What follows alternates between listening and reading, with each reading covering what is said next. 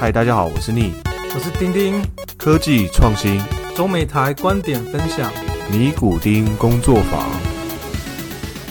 Hello，大家欢迎回来 Knitting Workshop 尼古丁工作坊，我是主持人丁丁。我是 Neil，欢迎大家回来。好，那今天又回到了我们的大来宾的时刻哈。那今天我们邀请到 Sophie 来跟我们一起聊聊她的一些职涯的一些情况。那我们欢迎 Sophie。嗨，呃，大家好，我是 Sophie。我是那我本身的话，过去的十年的工作经验都是在股票市场做呃证券分析师，后来一路做到成为呃基金经理的团队。所以呢，呃，这大概是我过去主要的工作背景。然后 Sophie，你那个就你不只是说金融业嘛，你现在是在一个创新公司，然后其实我觉得对你印象蛮深刻，还是还有一个就是，其实你有时候会写写诗，然后你也出了一本诗集，对吧？那你要不要先介绍一下你的诗集是怎么样的？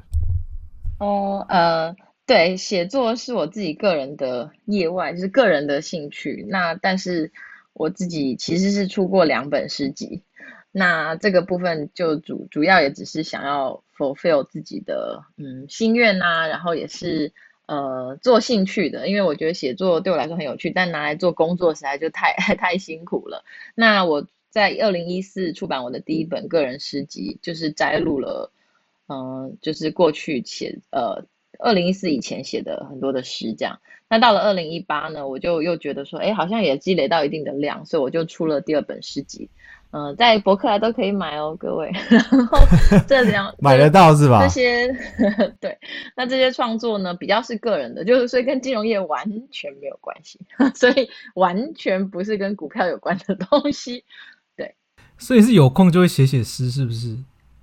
对，就是我平常的个人的乐趣吧，就是有点像写日记，然后，嗯、就是个人平常常常有什么感想啊，抒发一下，就喜欢用诗的方式去呈现这样。其实因为因为四四年就出一本，其实蛮快的。其实看人啊，有有的人写小说、写散文，我觉得可能可以更快耶，但是我觉得我算是就是。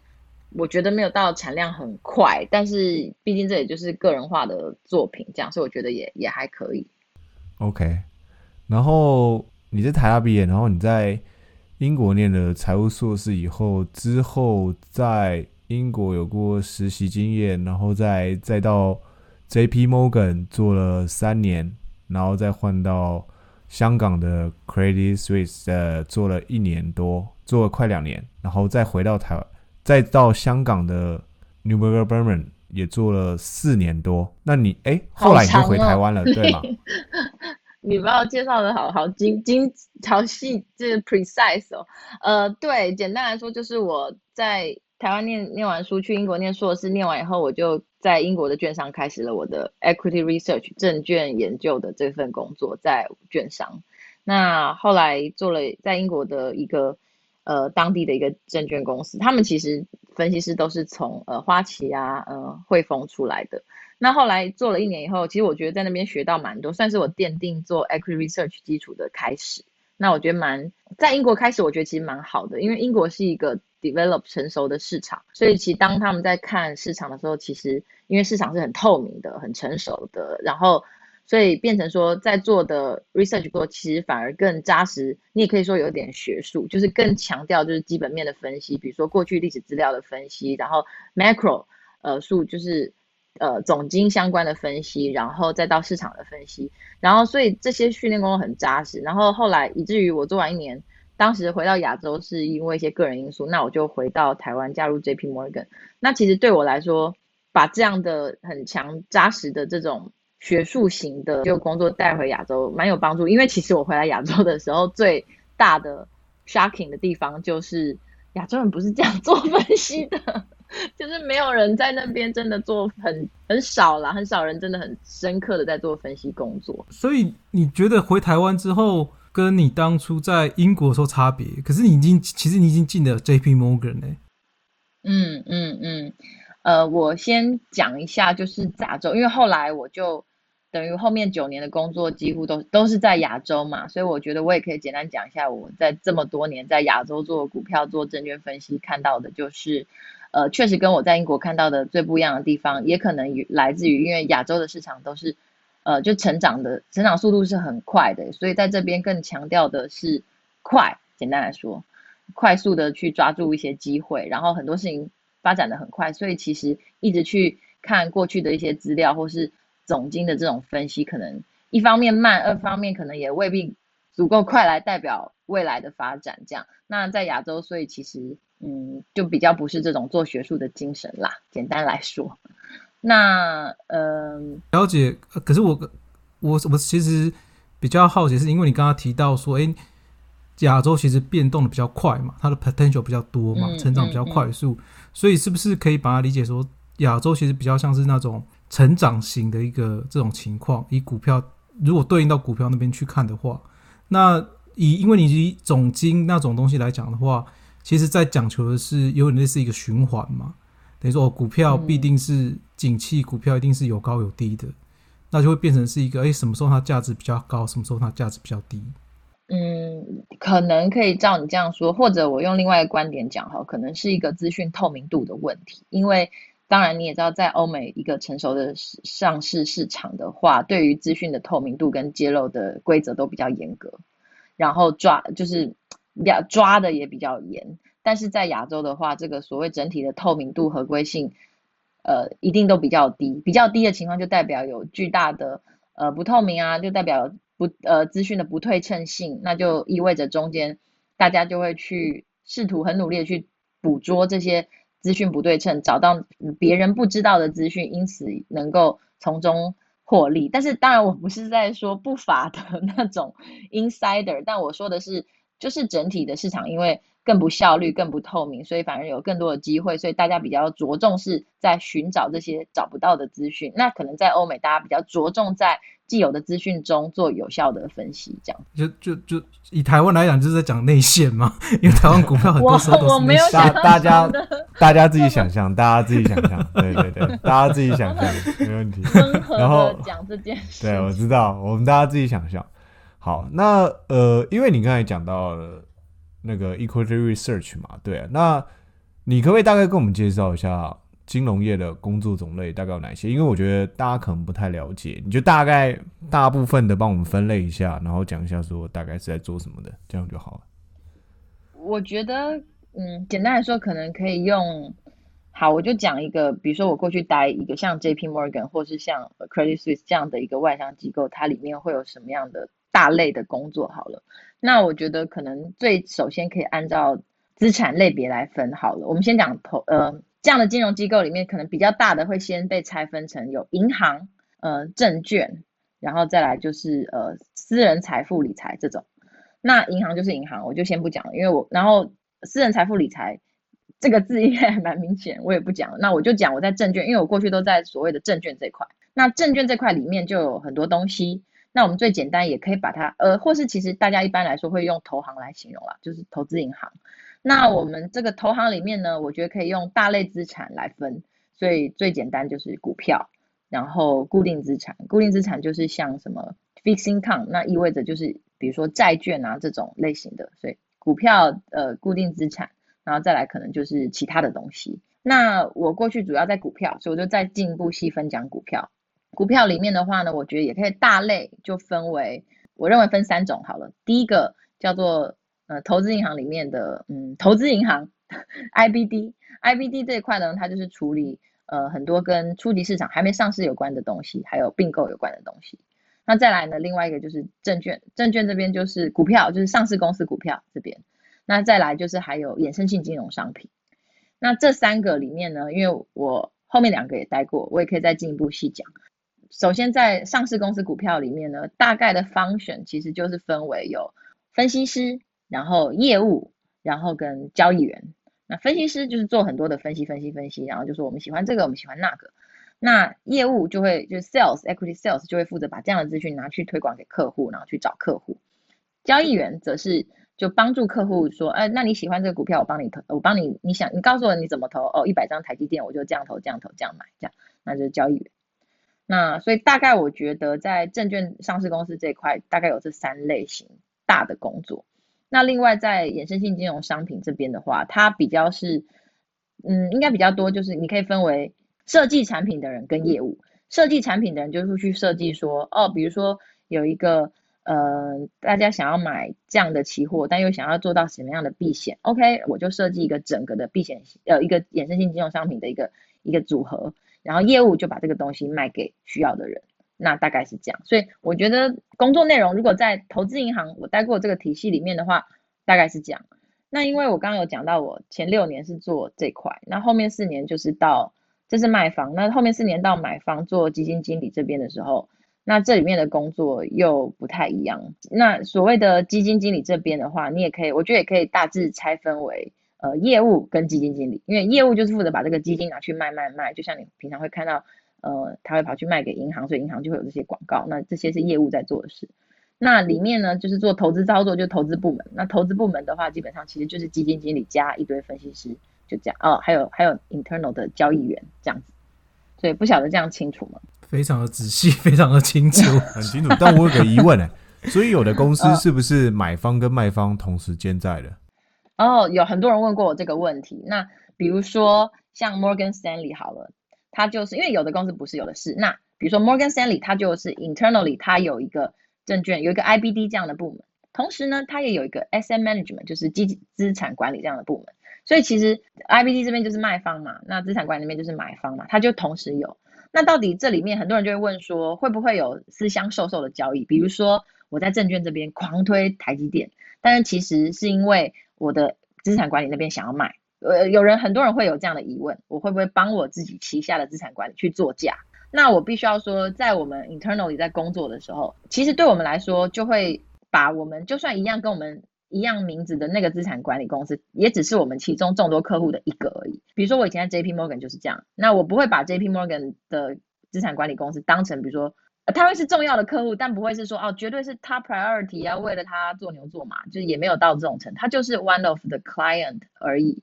那么当然以法规上来说，它会有很多防火墙的限制。所以当然，比如说我如果已经内部 IBD 在 work on 一个 deal，要甚至是并购的 deal 好了，我是绝对不可能去让我的资产管理人知道，这是有非常明确的防火墙跟法规的限制的。那在实际工作的话，我觉得其实说实话，这些部门都分得很开，嗯，就是做得很远就算了。比如不同不同栋、不同楼层，就连 internal 我都不觉得大家就是绑顶好像很深，因为其实这些机构都很大。OK，了解，就是说其实这就是一个客户嘛。但对，刚刚其实听到一点蛮有趣的，如果说连你们同一个公司里面的这种客户都不算。Top priority 的话，那到底你们是怎么去定义所谓的 Top priority？嗯，非常好的问题。那其实很简单，就是谁付钱多就是老大。因为如果你你在我这边交易量最高，我肯定优先服务你，不用说，你是我忠实的客户。那当然，你说那这个东西基本上当然也可以再进一步去讲嘛。呃，到底到底谁会来交易量很大？所以第一个基本上可能要么就是这个基金公司本身量体就很大。比如说像大型的保险这种保险的资产的管理，呃，保险的投资部门，通常通常也都会是大部分投行的大客户，因为他们管理的资产就是这么的多，所以他随便来下一个单就是很大，这种就不用说，因为它本身就大。那另外还有一种情况是，可能这个基金公司虽然量体本身不大，但它交易的非常的频繁。那很多的避险基金就是这种，因为 hedge fund 他们可能其实。你就你会看到，在亚洲比较理想的 hedge fund 的基金规模，大概会落在一到三个 billion 美金，这是一个很弹性、很理想的大小。但是这个大小就无法跟那个保险公司去比嘛。可是没关系啊，因为这样的公司，它可能一年它整个 portfolio 会翻个至少，假设它至少翻两三倍，那不就意味着它就变成二到九个 billion？也就是说，要么看规模大小，要么就看你交易量的，因为你交易多频繁，导致你就会有一个交易量放大的效果。那进一步就决定。谁是我们券商重要的客户？那我们再来细讲一下，因为你在 JP Morgan 里面跟 Credit Suisse 里面都是做 Research Assistant，就是做 Equity Research Assistant。那你大概这样是怎么样的工作？可不可以稍微在我们再往 detail 讲一下？嗯，我在 JP Morgan 的时候，跟我在英国的时候，这前面这四年的工作确实都是 Research Analyst，然后是属于比较 Junior，就是 Supporting。Senior analyst 的角色，那么到了 Credit Suisse 的时候，就是我二零一四年呃搬去香港，那我就开始做 Independent Analyst，也就是说我比较 Senior 了，我不再是任何人的 Junior，那我就自己做，但还是在做 Equity Research 这样证券分析的工作。那所以那当然呃这里面就有几个分别了，一个是我从台湾去了香港，一个是我从一个 Junior Supporting 的角色变成了一个独立的分析师的角色。那我们先讲从台湾到香港。那因为过去在台湾当然看的是台湾市场，到了香港，我主要是在中国的市场，中国的 team 看中国的市场，港股、A 股都看。那首先这个市场就会有很大的区别，因为台湾的市场相对整个资本市场的大小就没有中国的这么的的大嘛，这不用说，就是经济体决定的。那所以可是呢，因为这个大小的差别以后，就会有一个活络度的差别。那这活络度体现在一个分析师身上，就会是忙不忙，在台相对就没有那么忙，因为虽然也是很多事要做，可是因为你你呃会会有兴趣的客户，就可能就是一定的量。可是到了我去做香港 credit 去做中国市场的时候，天哪，那真的要 overwhelming，忙到炸开，就是每个小时可能都在跟客户讲电话啊，然后呃讨论事情，然后去拜访啊，然后晚上就要疯狂的写报告啊，然后可能这个月就有一个 IPO 要做，下个月又有另一个 IPO 要做。在台湾根本就没有这种事情，就 是到了台湾没什么公司 IPO，所以所以虽然名为 Research Associate，其实你们也是要面对客户的，对吧？其实，在 Equity 呃，在 OK 好，在卖方 Equity 卖方这边的话，嗯，我认为其实还是看好第一个看老板，第二个看忙不忙，因为在台湾可能已经没那么忙，所以其实你老板去见客户就好了。因为也轮不到你，然后他其实可能也没两个口，就也没两个会，有什么好轮到你的？那到中国市场就是很忙嘛，所以可能大的小的分析师都会有工作要，就是都都需要去 cover 客户才忙得过来。那也许小的分析师就去看一些小的客户这样子。那那另外我想强调还有一点是这个环境的缘故不同，因为在香香港毕竟还是一个。金融投资的中心就是一个呃亚洲的中心，所以其实有非常非常多的基金公司都在这边，就是也就是说大户客户都在香港，所以也就是为什么如果我在香我在香港做卖方哈，我就超忙，因为你的客户其实就是可能在你的隔壁或在你的楼上，所以其实你就是必须要常常的，你就你就是可以很直接的见到他，然后就去就去拜访就去干嘛？可是你想，如果我我是坐在台北的话，反正客户在香港嘛，我也见不到，所以就是反正就定期打个电话也 OK，重要的时候打个电话。可是在香港就不一样啦，你就会有这个 networking 的需求，然后的的的希望。但这样子，照你刚刚说，那你们的 sales 在干嘛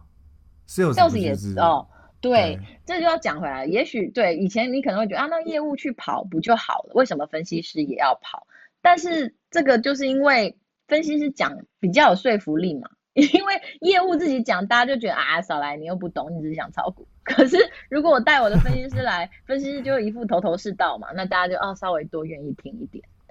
所以其实最后分析师也都背负着巨量的呃应酬的工作。所以其实就算你是分析师，其实你也是要有一个算是蛮比较，就你会愿意 social 的 skill，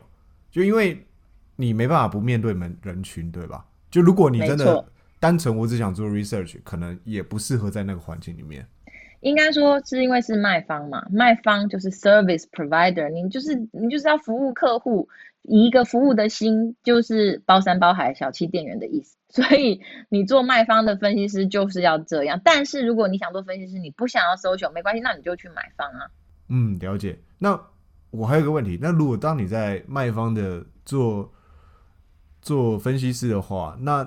他会看重的 professional skills 跟你的这个 social skills 两个会很平衡吗？还是说，譬如说你们在选人的时候会更偏向说，我觉得 social skill 会大于他的 professional skill，还是两个会同等的来比较？应该说，他一个如果是分析师的筛选，我觉得是两个都要有。因为如果你说你是完全是 social skill 大幅的大于 research skill 的话，那你去做业务不就好了？那那如果你是 research skill 大幅大幅大幅超于超过这个 social skill，你很会社交，你很超级不会社交，那可是你就也很不适合做卖方分析师，因为就像我说，你还是需要去背负着这个跟客户往来的工作跟命运。那所以我只能说，作为卖方分析师，research 就是这些想进投行的朋友们，就是两个都要有这样。那我还有个问题是在这个阶层里面，就是买方的位阶会比卖方高吗？就是譬如说，你想，譬如说你想去进一间买方的公司跟买一间卖方的公司，如果两个都是很大的公司的话，就是会不会买方的公司比较难进呢？因为他可能就不用说，我做 research 我就专门做 research 就好，我也不用去搞一些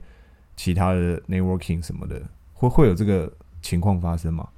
我觉得简单来说，你你可以这么认为吧？对，就是因为在在基金公司里，你只是要做一个小小分析师的话，对，那你的需你的工作，你你就是小小分析师，你也不需要去呃去去找客户干嘛的。但是到了卖方的话，你就是要不只要做小小分析师的工作，你还要去到处拜访客户啊，让人家喜欢你。的确可以这样说，可是我我不认为这个，然后但是我这个。这只是性格上的区别，我不认为有一个强度，就是说好像哦，那是不是买方就比较厉害，或卖方比较厉害？我觉得不是这样，它只是一个性格的区别。那么，呃，当然还有一点是因为卖方就是个服务的提供者，所以你也可以说它是个劳力密集的产业，所以就是小七店员自然就会需要很多的店员，所以也有一个结构的问题，就是个这个 business nature 的问题。了解了解，没问题。因为我这样讲是因为譬如说。我们来制造业，我们也有甲方跟乙方。对，那甲方跟乙方在听你，在听你们来讲的话，买方跟卖方可能差异比较没有那么大。但在我们这个行业里面，可能就甲方跟乙方可能就会差距比较稍微有点差距，所以我我才会这样问。对，嗯，我觉得他们工作本质的差距没有那么大了。OK，好，我觉得这边讲的还蛮清楚的，就大概介绍了一下金融业种类啊，然后你也蛮细入跟我们在讨论，就讲说你之前在做。这个分析师情中的情况，那我再想问一下，那 J P Morgan 跟 Credit Suisse 这两家公司，你感觉在里面待过以后，两家都是外商，那你觉得有什么不一样吗？我觉得，因为虽然大家都听他们可能是外商，可是其实最后这么多外商，最后还是人来决定一切嘛。那所以就是里面的团队的风格的不同。那因为 J P Morgan 在亚洲的做法。跟 Credit Suisse 在亚洲的做法，我觉得刚好两个蛮不一样的，所以蛮能比较的。首先，J P Morgan 在亚洲的做法是，嗯，比较不 localize，也就是说，它还是有很，你会看到团队里有还是有一些外国人，就比如说从英国来、美国来啊，或者印度来，可是做中国啊，就是比较不，他们比较不 localize。相对的，就是比如像 Credit Suisse 或 UBS，他们就会。比如说，在中国 team 里面，就全部几乎九成九都是中国人。OK，再加一点点香港人或台湾人这样子。那可是，那这就是一个举策略的问题。JP Morgan 喜欢这样做，Credit 喜欢这样做。那这个不同点当然也会出，就是怎么讲，在你在里面工作感受当然就会很明显。那你后来去了 Newberger Berman 以后是做在买方嘛？对。那你为什么会突然会从想从卖方转到买方？因为我做了六年的券商的分析师以后，首先呢，一这个包山包海真的很累，然后就是你又要写报告又要应酬，就是其实你真的在做很多种不同的职能，然后很忙，非常非常的忙。我之前做过一个表，就是我大概到底工作多长的时间，就是很惊人这样，因为每天基本上七点到晚上十一点啊，然后周末也有啊这样。那所以其实也就是说，做卖方其实真的是一个烧肝烧力的一个地方。那决定换去做买方，一方面当然是说觉得，呃，时间上的分配会更好，因为你的分工更仔细嘛。那至少你作为一个分析师，你就不用去跑业务嘛。但是这只是应该说，OK，一个就是更呃时间上运用会更有效率。那这是取决于这个工作的本质，因为到了买方做，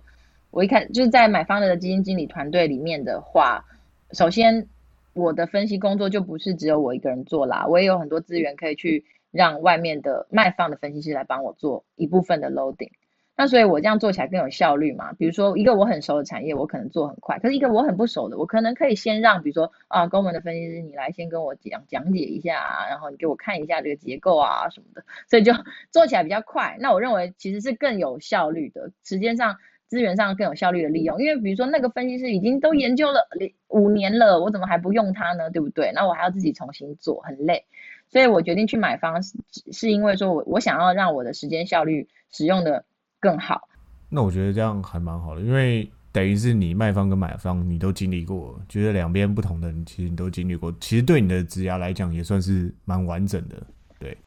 这是一个很标准的路啦，就是很多人很多人都是这样子做买 career path 来讲是这样子，不错，对不对吧是？OK，是那你你后来为什么从 Newburgh Berman 以后又回到台湾？呃，我在呃一六年加入 Newburgh Berman，然后一七年的时候，他们当时想要在这个美国的公司想要在台湾设立一个子公司，因为也想在台湾卖基金嘛，好好的卖。以前有是就是只是随便卖，那认真要来做的话，就必须要申请执照。那他们想要申请执照的话，尽管会要求他们要放，呃，要所谓的投资台湾，意思就是说，你不能只放业务来这边想要偷走我们的钱，你还要真的在这边放最有价值的部门，也就是投资部门。那意味着你愿意在台湾用人投资台湾。那当时美国的公司，我们这个美国的公司就觉得说，他们想那么做嘛，那那就代代表要在台湾 hire 一个投资部的人。那可是当然后当时在整个在亚洲。就是在香港这边，只有我是台湾人，那他们就问我说：“你想回去吗？”因为如果我回去，等等于我就可以代表他们去去申请这样的公司。那当然他，当时他其实也给我一个空间，说你不想回去也没关系，我们就大不了再害一个人。可是我我自己想想，觉得不错，我觉得用这个利用这个机会告老还乡，好像也不错。那我当时也已经在台香港待了三年，所以我觉得。我觉得我也来香港看够了，我觉得我也体会够了。就是当时从台湾去香港有想去的理由，就是觉得台湾比较闷嘛。刚刚有讲到，其实不活泼络。那去了香港，觉得超活络，超级忙。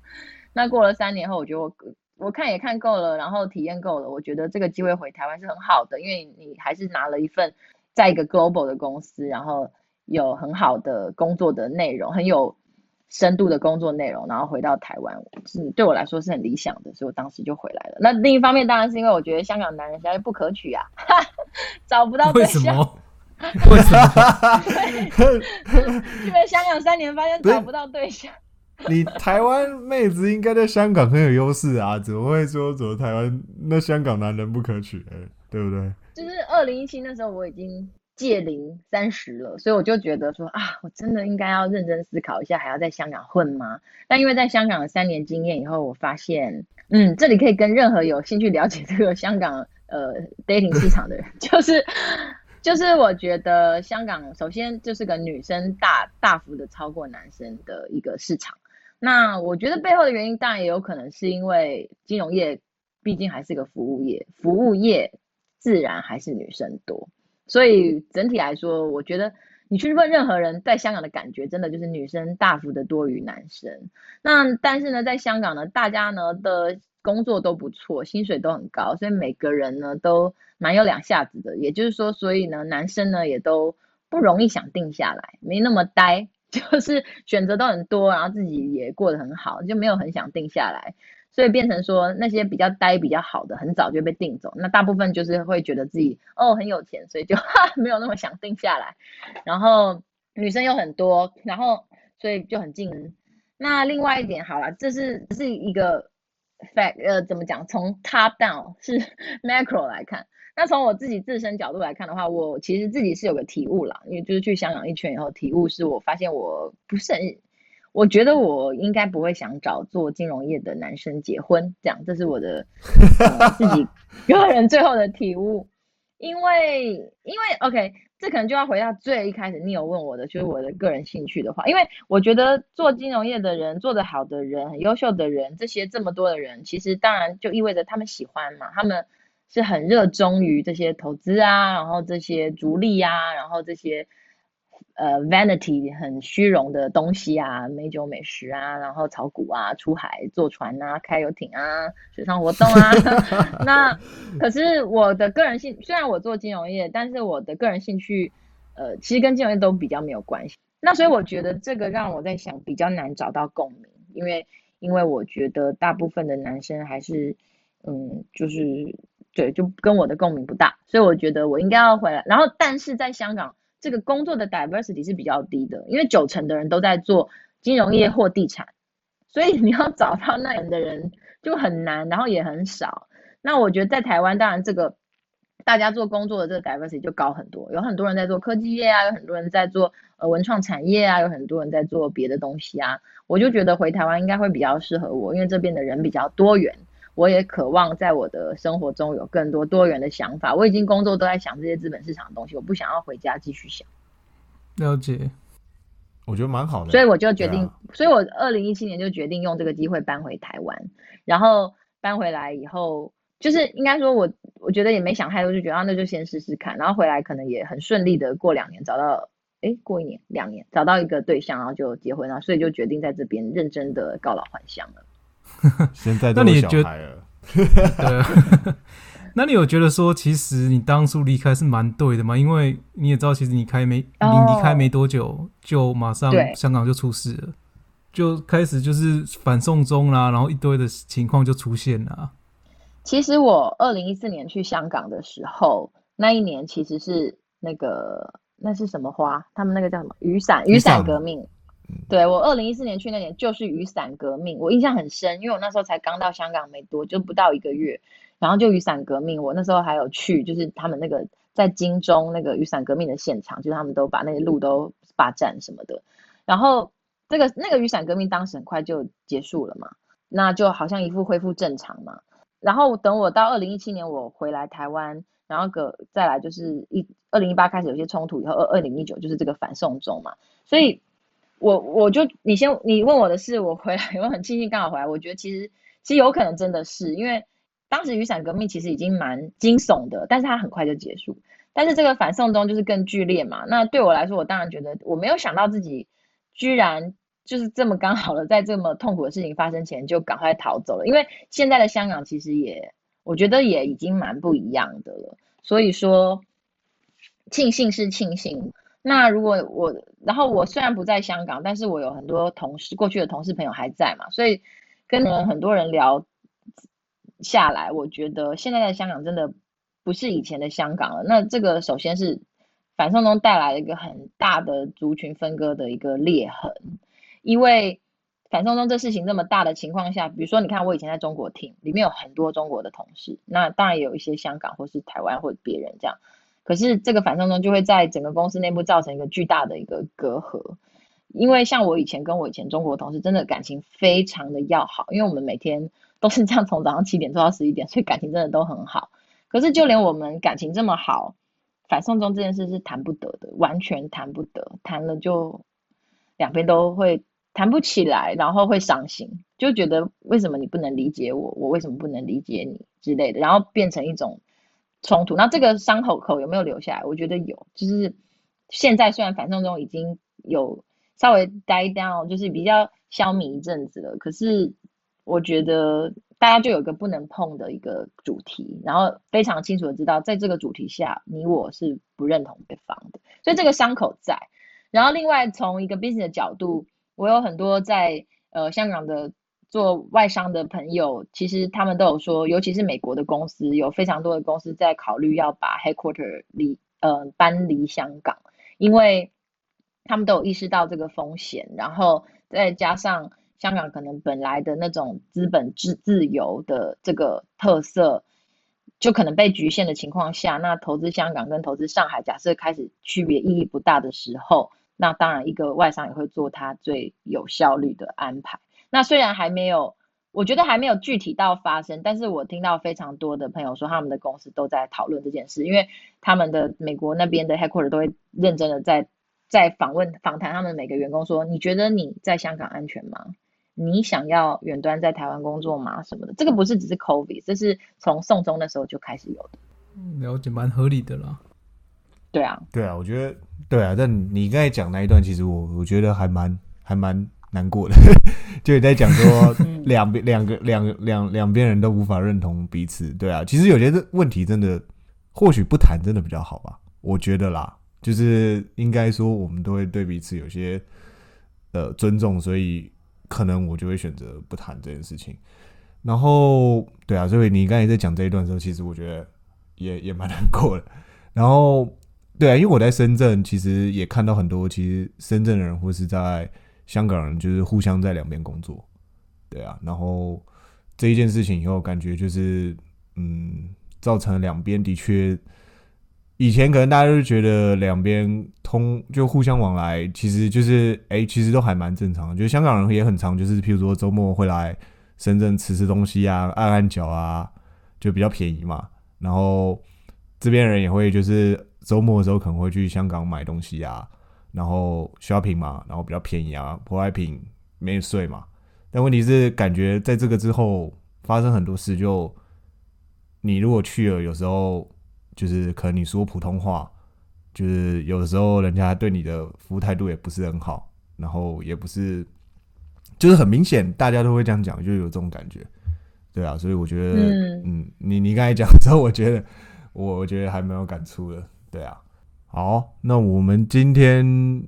就先跟 Sophie 谈谈，就是他之前的在金融业的一些工作啊，然后他也介绍了一下金融业的大概工作种类啊，然后也跟我们讲了很多台湾、香港工作氛围的不一样，然后还有 JP Morgan 啊、Credit Suisse 啊、Newburger Berman 这些公司的不一样，然后我们最后还谈到了香港现在的问题。那我觉得今天收获蛮多的。那下个部分。我们再跟 Sophie 谈谈的他第二个经历，就是在 AppWorks 的创新公司的一些工作相关啊，然后看一下台湾的创新产业环境啊。好，那我们今天就谢谢 Sophie，那我们下次见哦。好，谢谢 Sophie，下次见，拜拜。那拜拜。